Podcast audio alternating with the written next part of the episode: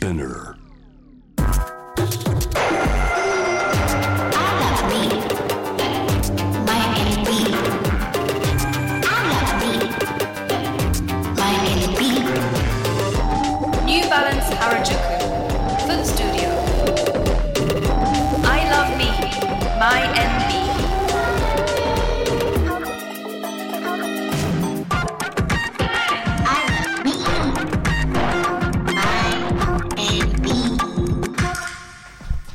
皆さんこんにちは。ノイハウスモナです。ニューバランス原宿店では11月14日までオープン5周年を記念してイベントを開催中です。店内ではさまざまな企画が行われているのですがテーマは I love MEMYANBE 足から私を好きになる。ニューバランスを通して周りと比較せず自分らしさを認め自分を好きになるためのコンテンツが展開されています。ここ4階ではニューバランス原宿フットスタジオというトークショースペースが立ち上がっています。11月14日まで私ノイハウスモナが MC を務めます。どうぞよろしくお願いします。今日と明日は、えー国内最大級のソーシャルデザインをテーマにした東京渋谷の都市フェスソーシャルイノベーションウィーク2021をあと一緒に連動して、えー渋谷とともに歩んできたここ原宿から足ソーシャルそしてこれからの未来の歩き方。こちらをゲストの皆さんと一緒に考えていきたいと思います。それではトークセッション始めていきましょう。ゲストはコムエクスポジアム株式会社代表取締役社長の古市優子さんです。よろしくお願いしますえー古市さんはコムエクスポジアムジャパンの代表取締役社長としてお仕事されています、えープロフィールちょっと紹介させてください、えー慶應義塾大学法律法学部法律学科を、えー卒業されてからサイバーエージェントを経て2013年より GMG イベンツ、まあ、今のコムエクスポジアムに入社されて2019年に代表取締役社長に就任されました、えー国内では主にアドテック東京とをはじめとしてマーケティング広告コマースデジタル領域のカンファレンスを企画運営されています。2020年からアメリカの Advanced Women at Work のアドバイザーも兼務。国内外での幅広いイベント主催そして参加経験を生かし理想のイベントとコミュニティの形を追求していらっしゃいます、まあ、イベントでねこう参加するっていうのはなんだろうなこう子供の時とかからするものだと思うんですけど、イベントの裏に立ちたいと思われたのはいつ頃からなんですか？えっとですね結構昔からなんか文化祭実行委員長とかするようないるじゃないですかクラスになんかお祭り好きみたいな、あれだったので 結構もうそれは自然な流れでこっちの業界に来たっていうのはあります。なるほど、あのまあいろいろイベント参加するものとしてはもちろん楽しいんですけど、イベント運営する、まあ、企画する側としてその一番の楽しさってどのようなところですか？ですね、まあ、コロナ前、まあ、今もなんですけどオンラインは置いておくと、はい。結構大人になってから珍しいあの普段接するお客様が常に前にいる。結構サラリーマンとかになるとそういう仕事って少なかったりするんですせいぜい営業の先は会えるけど、その商品買ってくださるお客様とか会えないとかあるんですけどイベントって常に自分のお相手する方が目の前にいて、その反応を得られるっていうのが結構醍醐味で、うん。おっしゃる通りすごい大変ではあるんですけどその後のこう打ち上がった感っていうのがすごく楽しくてやめられずにずっといます。なるほど、はい。そうすると大規模イベントとうん。小規模、どっちが好きとかもあるんですか、えーっとですねどっちも一長一短で、結局両方してるんですよね。なので、はい。好き、嫌いは特に特にないです。はないるほど、もうなんか経験積むとうん。そうなるんですかね、うんうんあの私の中だと大きいイベントは大変そうと思うんですけど。今、まあね、裏裏でのお仕事が通常のうんうんうん。ものだとは思うんですけど、このように今表に出てお話しされることも増えていると思いますが、なんかこういう時ってイベントの運営のこととか考えてしまいます？結構考え今ちゃいます。この配置どうとか、はい、考えちゃいます。本当ですか？とか時間とかすごく気になったりとか。スタート時間とか。とかとか。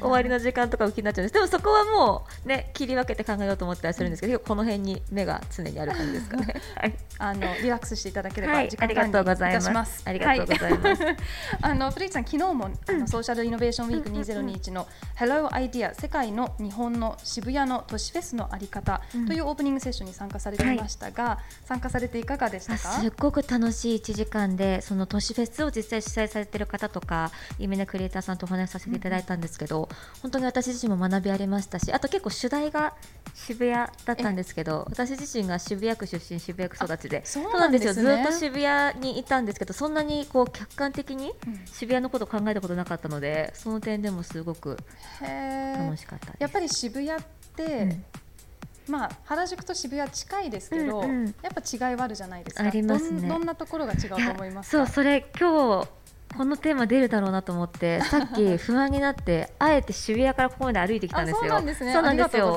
で実際違うじゃないですか。違いますね。違うのに歩いててもなんかこっから原宿になったっていうのがなんか境界線曖昧ですよね。そうですね。あの長い道がありますけど、あとどこからどこからかわる。からないんですけど歩いてると気づいてるとあとこの辺から原宿っぽいみたいな、はい逆に戻るとこの辺から渋谷っぽいっていうこの近いのにグラデーションなんだけど全然違う都市って、うんうん都市街？はい。で例えばこう渋谷からまた代官山恵比寿行ったらまた全然違うわけで,、そうですよねこっちから新宿行っても全然違うし横も違うしっていうこの全然違うのがキュッとある渋谷原宿エリアって本当に面白いなってそうですよ思いねま。す。えどちらかというと渋谷と、まあ、原宿どっちか比べるとしたら、どっちの方があのプライベートで行かれたりとかしますか？今は渋谷ですけど、本当に15、6歳ぐらいまでほぼ原宿。そうですよね。あの以前のセッションでもそういう話になったんですけど、はい。やっぱり若い時ってうん。原宿がなんか憧れで、はい。理由なしでただ行ってしまう、はい。何の予定もなしで、うん。でもなんか一日楽しかったなうんうんみたいなうんうんうん感じになりますけど、どんなことされてたんですか原宿で？本当に昨日のセッションでも出たんですけど、はい。なんかとりあえずあそこに行けばどうにかなるっていうのが、はいはい。渋谷の良さでもあるし多分10代の時だと原宿がそれで特に目的なく行っても一日中しかもそんなにねこう見え張ってお金持っていかなくても、そうですよね。そう数百円でどうにかなる世界がそこにいっぱいあるので、そうそこはそうです特に何も考えずにずっといたなっていうのはあります、今はいかがですか？今の遊び方。渋谷原宿あたそうりのですね。も結局来ますよねこの辺特に、うんでも今はなんかこうふらふら行くっていうよりかはここに行くとかで結構目的持って行っちゃうことが多いかな、コロナの影響もあるかもしれないですけど。うん。お買い物とかですか？お買い物もありますしご飯もうんとかアートとかいろいろはいあります。えもう渋谷ネイティブとしておすすめスポットとかってありますか？渋谷ネイティブおすすめスポットでも最近なんかあのなんていうんでしたっけ？裏渋谷っていうんですか、じはい。あっち側のエリアの、うんうんうん。ちょっとそんなに大きくなくて目立ってないけど面白いお店とかブッティックとかいっぱいありますよね、あっちの方。あの辺ね面白いですよね、うん。やっぱりこうカルチャーが変わるというか、うんうんうん。今までその、まあ、なんでしょうね中心というかこう駅前みたいなところから盛り上がって、だんだんと裏とか、はい。ちょっとその隣の方の先ほどの恵比寿代官山が盛り上がったりとか、はい。あのいろいろ変わってるなとは思うんですけど、何か、ねまあ、生まれ育ってからはい。今に、ああの至って変化を感じていますか？例えば人の動きとか。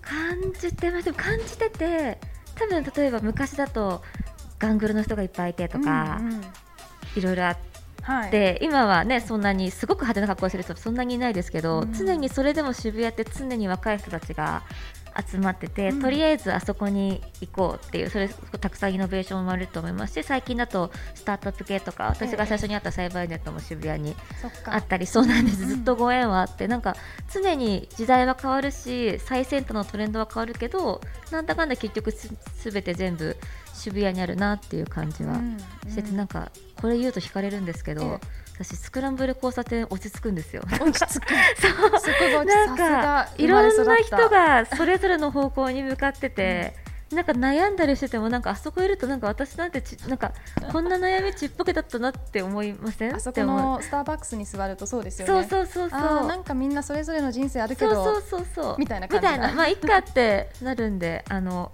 はいおすクランブル片手の真ん中にちょっと一瞬立ち止まるの。あじゃあちょっとおすすめしてる時に もしかしていらっしゃるかもという。えー、面白い。でもやっぱりそういう感じではい。渋谷も、うん。まあ、ガヤガヤしているとかこう、うん。全体論としては言われるかもしれないけど、うんうん人それぞれの感じ方がありますよね。うんうんうん本当に多様性豊かでね、うん。素敵な街だなって思います。うん。あのまあ、今日は原宿にいるということで、うんうん原宿、まあ、よくファッションだとか、うんうん。トレンドのはい。街と言われていますが、えー古市さんこう人前に立つ時、うん。まあ、このように登壇の時とか、なんか、まあ、なんでしょう私服でもいいけど、うんうん。まあ、仕事でもあり、うんうん。こう今日とかはちょっとプライベートのお話もはいさせていただいているので、なんかそういう時でファッション変えたりとか何か意識されてることってありますか？はすごくあってすごく？はい、まず仕事の時で言うと私もともとすごく出張が多かったんですよね。そうもう年間100日出張みたいな生活をコロナ前ずっとしていてとはいえ人前に出ることもあるし、うん別にそんなになんかね大きい会社の社長でもないんで荷物も、ね、最小限で行かなきゃいけないっていう中になると、もう本当になんかファッションの話がずれちゃうかもしれないですけどシワにならないとか。おーあなるほど。そう持ち運びが簡単。だけどこう華やかで映えるみたいな、あと、まあ、正直そのアイロンとかね、いろいろ クリーニングする時間もないので。もちろんわかりますそれは。ないからもういかに簡単に洗えるんだけど人前に出ると華やかでしかもシワにならない。わかります。っていうのすごく重視してて。それってやっぱり働く女性の悩みじゃないでですすけどよね。なんかおしゃれなものはいっぱいあっても、うん。私それを仕事にこそうなんですよ。本当出張とかの時に、はい、そうそうアイロンかけ漫画時間ないって時に着れるかっていうのはまた別の課題ですよね。なので結構、まあ、もちろん見た目もなんですけど結構触っちゃいますね。まずこう試着する前にこう触ってあこれは大丈夫だって。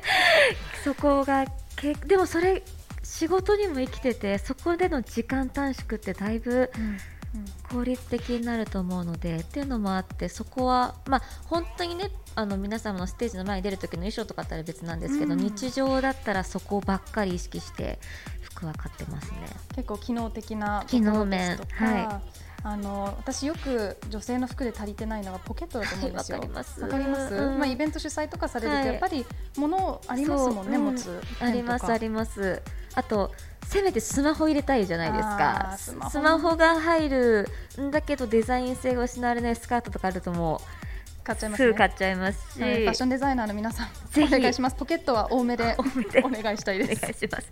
あとあの見せかけのポケット本当にやめてほしい。ですあああると思って買ったらたまにありますよ。結構おしゃれな服って。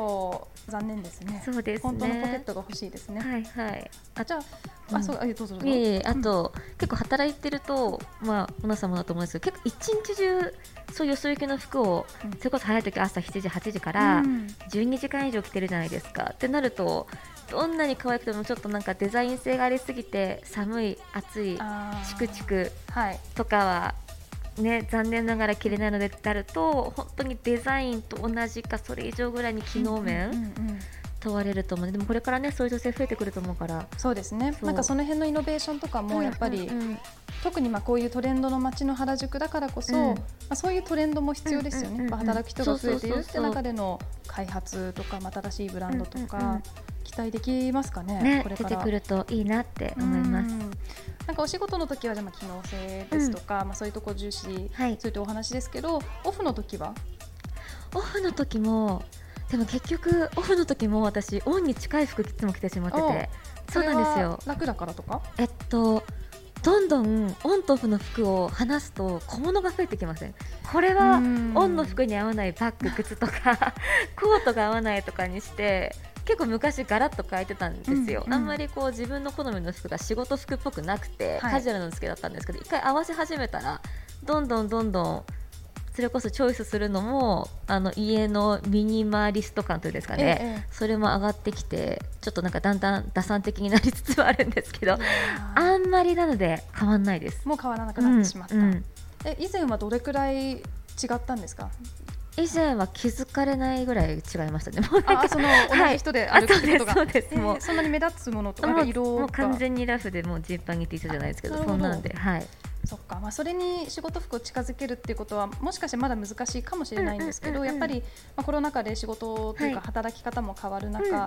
何かそういう影響とかってありまあすか？ります。特にあのリモートワークだと、うん。こっから上しか、ね、わかります。見えないから。上だけちゃんとしてればそちゃんととしてれば OK で結構結局今まで居心地悪かったのって下なんだなと思って。タイトスカートとかヒールとかうんうんストッキングとかが結構自分の体に負荷になってたのかなと思ってて今ねそれこそスニーカーとかも仕事でも全然履いても誰も何にも言わない素敵な世の中になってきたのでこれからはどんどんさらに機能性居心地追求して楽しく働きたいなって思います。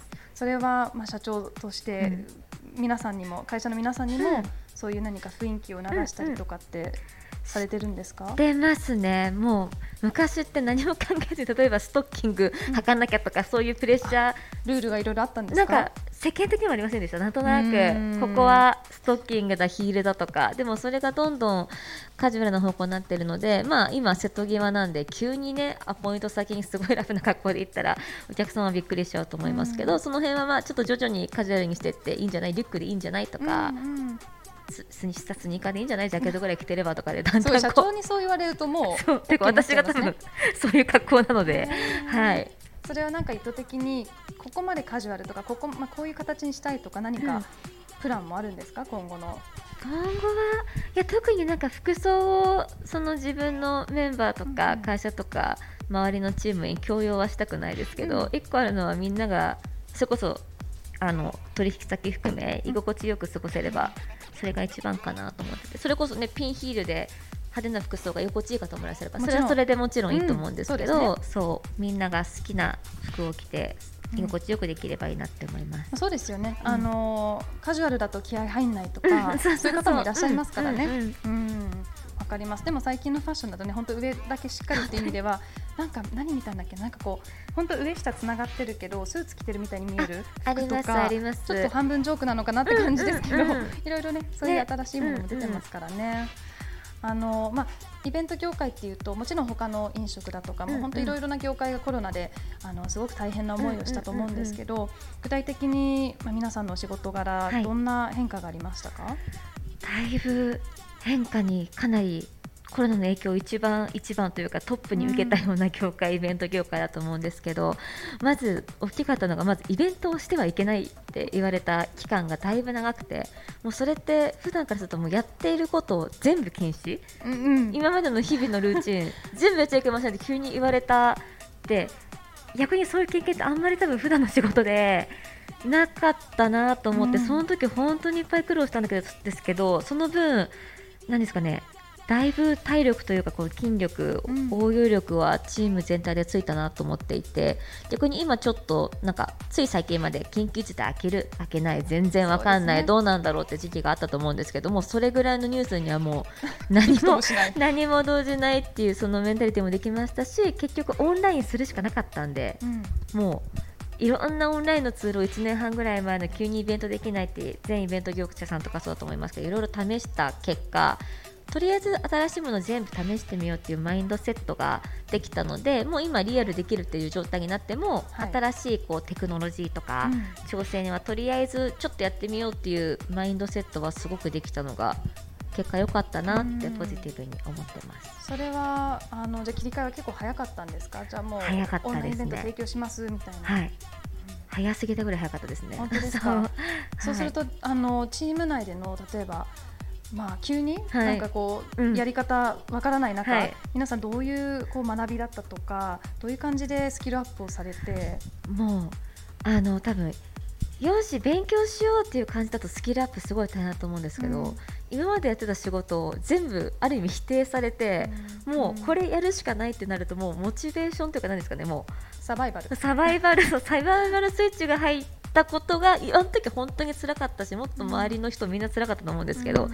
今思うとあのサバイバルスイッチでもなかったらできなかったので多分世の中のいわゆる DX とかもそういう話かと思うんですけど、ええ辛いは辛いですけど意外とサバイバルスイッチって、ひたまには必要なのかもねって今今です、うん。今なら言えますけど当時はもう本当にもそうね。嫌で嫌で毎日、まあ、今ね皆さんこう抜けつつというか、うんうんうん。そのもうちょっと前の形に、まあ、戻るか戻らないかっていうのもあると思うんですけど、うんうん。いかがですか？やっぱりオンラインのイベントとかは、うん。選べるとしたらどっちの方をややりたいえですか、ーっとですね。あ私リアルがしたいんですけどでもやっぱりオンラインって間口？その、例えばもう海外にいる人ももちろんですしちょっと興味あるけどわざわざ例えば今日も わざわざ原宿に行くほどでもないけどちょっとこれトーク聞きたいなっていう方たち皆様はい。はい、はリアルだけど絶対ね接点持てないので、うんうん。本当に、うん、両方ですかね。そうですよと思います。ね。あのコムエクスポジアムでは、うん。イベントの主役はオーガナイザーではなく参加者という あの考えであることを伺っているんですけど、はい。具体的にどういう意味なんですか？それは。がですねあのまずイベントってもうフェスももちろんですけど参加者がいないと絶対にまず成り立たないのでそうですね。そうなんですよ。そこをなのでもうもう何ですかねもう一部なんですよね参加者さんが、うん。もう主催者がどう何してしようがそこに参加者さんがいなかったらそのイベントはないも同然なので、うん。そこの意識はすごく強く持ちたいなって思ったのとやっぱりリアルイベントって参加者さんと常に顔が見えている貴重な場なので、そこの意識はずっと大切にしたいなと思って。はい、うんあの、うんはい、ホームページに載ってるんですよね。それ。ありがとうございます。そうですよね。あのじゃあ参加者さん、うん。まあなんでしょう。その例えば登壇している人との接点はこういう感じではあったりうん。しますし、でもイベントのオーガナイザーとしてどうやって参加者さんの声とか、うんまあフィードバックとかも含めてどうやってそれを拾って次に向けてるんですか？いうとそこは結構すごくアナログなことをしていて、はい例えばもう話しかけてますあのあ一番に並んでる人とか。あそうなんですね。そうなんですそうなんですもちろんアンケートとかね、ええそういうその SNS のチェックとかそういうデジタルなこともしますけど結局は人の本音って1時間とか話さないとわからないかなっていうのがあるのでなんかあの開演前からなんでなんでくださる方とか、うんうん。あと毎年絶対来てくださる方とかあと1年前からチケット買ってくださる方とか気になりますね。そうそういう方って一番私たちよりもそのイベントのことを分かってくださって考えてくださったりするので、ネガティブ含めもう全部拾いに行きますしエゴさんも積極的に してます。そうか、はい。まあでもうんそうですよね、それがまあオンラインだと直接でもないですし、ちょっとやり方がまた変わりますよね。うんうんうん。そうですね。う。ん。まあ、これからイベントがこうやってリアルプラス、えーオンラインのハイブリッドですとか、まあ、いろいろな形があると思うんですけどこれからの未来の歩き方うん。というところで例えば、まあ、コロナ禍こういう学びがあったけど、うん。ここは変わってほしいなとか何かこう次に向けてどうお考えですか？あですと結構デジタル化？うん。もともとそのインターネット界隈の人間だったんで、こうリアルと特にイベントのデジタル化みたいなのが急速に進んだのはいいなっていう反面リアルの価値みたいなこのはい、実際にこうお会いして私たちも多分これここで話すのと、画面上で Zoom とかだったらね全然、違いますよ全ね然あごめんなさい。全然違うんですよ。うんでそのそれとか Zoom 飲み流行ったけど結局今飲み会再開したらみんなねね。その辺で飲む方が楽しいってなって、ええ。まあ、なんか言語化するの難しいですけどリアルってやっぱりいいよねって分かった中でプラスでオンラインで間口が広がってあと早く戻ってほしいなって思うのは海外うん。あの出張。あ海外の方が来るとあか日本の方が海外に行くとか、まあ、オンラインでつながった分そことのねまだ再開は果たせてないのででまたオンラインの土台があれば日本のものを海外にもっと届けるとかうん。も積極的になると思いつつ今結構各国閉じちゃってるのでそね。この、はい、鎖国は早く戻るといいなって思います。うん。でも逆にその今コロナ禍の中で、うん。まあ、オンラインの先ほどおっしゃっていただいたように、オンラインなら海外のイベントも参加できるみたいうんなつながりが今できてまた全部再開した時ってどうなんでしょう？もうすごいもっと加速してイベント参加する人が増えたりとかするんですかね？とかもすると思います。っていうのもあのジャンル違いますけど、うん。今飲み屋さんとかすごいじゃないですか人結構また混み合ってますよねだいぶ。混み合ってて多分それが、まあ、海外旅行出張はそれが再開すると思っててあと多分反動でこの1年後ぐらい結構いイベントリアルイベント行きたい需要があって、うんまあ、再来年ぐらいに落ち着くとは思うんですけど一回ちょっとそこは爆発するかなっていうのが今土地の業界にいては思います。まあ、忙しい時期が待ってるという、うん。うん嬉しいけどちょっと ドキドキ嬉しいですするようなすごい嬉感じです。ねしい。はい。あの皆さんこのトークゲストの皆さんに共通の質問を一つしているんですけど、まあ、今回のトークセッションの大きなテーマが足うん。というところで、まあ、足は体の土台であって楽しい場所とか、新しいチャレンジ、まあ、そこに自分を運んでくれるようなものが足なんですが、えーそれをまあフィジカルな足だけではなくモチベーションだとかうんうん原動力ということで、えーまあに例えるとご自身の足を前に動かしてくれることは何でしょうか？という質問なんですが。だとちょっと抽象的になっちゃうかもしれないんですけど私の場合は好奇心でうんもうあれ気になるって思ったら気づいたらもうそこにいるんですよね。なんか自分はもうそ言ってた。もうもうなんかもう勝手にどこでもドアを自分が持っているような感じで今まで生きてきたのでもうすべての原動力が好奇心あれ面白そうあれ気になるあれ見たいって思ったらすぐすぐそこに行かないと気が済まなくて。でなんで結構コロナ辛かったんですけどそれが制限されて。好奇心悪くていけいな。いっていうのがあったんです。けど、まあ、それにはもちろんねもう足歩くありきなので、本当にそこはリンクしているのとあとちょっと足のつながりで言うと、うん本当にコロナ前まで毎日ピンヒール履いてるみたいな、そうなんですね。人生をずっと歩んでてで結構今仕事とかでもなんか許されるじゃないですかスニーカーとか。うんだだんだなんだシンプルかなりシンプルになってきて。大丈夫ですよね。そうなんです。ってなってきたら本当に歩くのが楽しくて。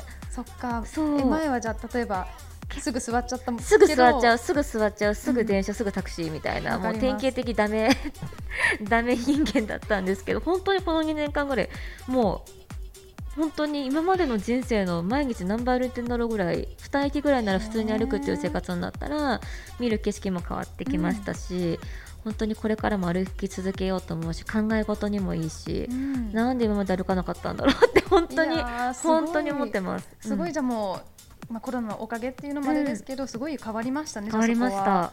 そうか毎日ピンヒールなのにオフの時はすごく リラックスしたいっていう。そういうことなんですよ。大変ですねそのオンオフのギャップが。そうそうなるほど。いやでもそういう方多いんじゃないかなと思います、うんうんうん。やっぱり難しさもありつつそこからもっとポジティブに、うん。新しい習慣とかあのイベントとかもね、はい。お仕事並みにはそうですけどいろいろここからいいものを取って、うん。次に向けられたらいいですよね。うん。うん。まさに。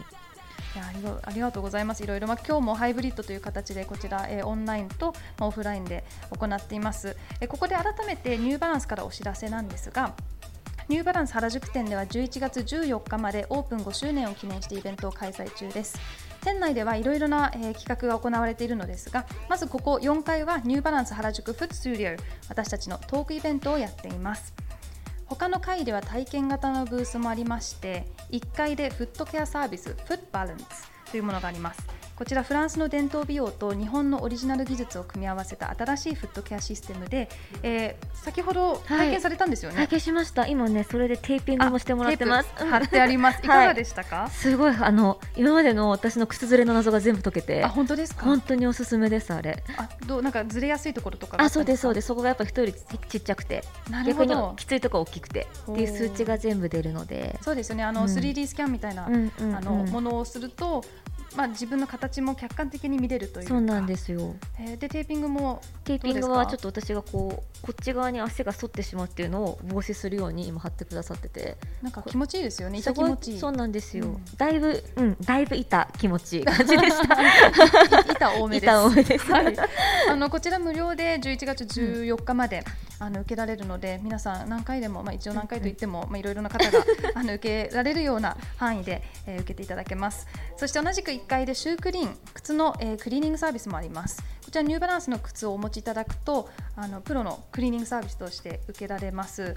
なかなか自分だと綺麗にならない靴もこの機会ぜひあのクリーニングサービスをご活用くださいさらに今回のニューバランス原宿店のオープン5周年記念イベントのアートディレクターを務めていらっしゃる富田林蘭さんがデザインされました。イラストがついている T シャツ、今ね着ていただいてもいるんですけどそう後ろにもいいの。ねデザインがありましてこれ5種類あのー T シャツのデザインがあります。これ1階から4階すべての階で購入いただけます、まあ、イベント期間中11月14日までの、えースペシャルデザインなんですがプラスでやっぱり数に限りがあるのでちょっと早めにもし気になる方はぜひチェックしていただけたらなと思います。ということでここまでは古市さんと一緒にお送りしてきました。ありがとうございました。ありがとうございました。ここまでのお相手はノイハウスモナでした。ありがとうございます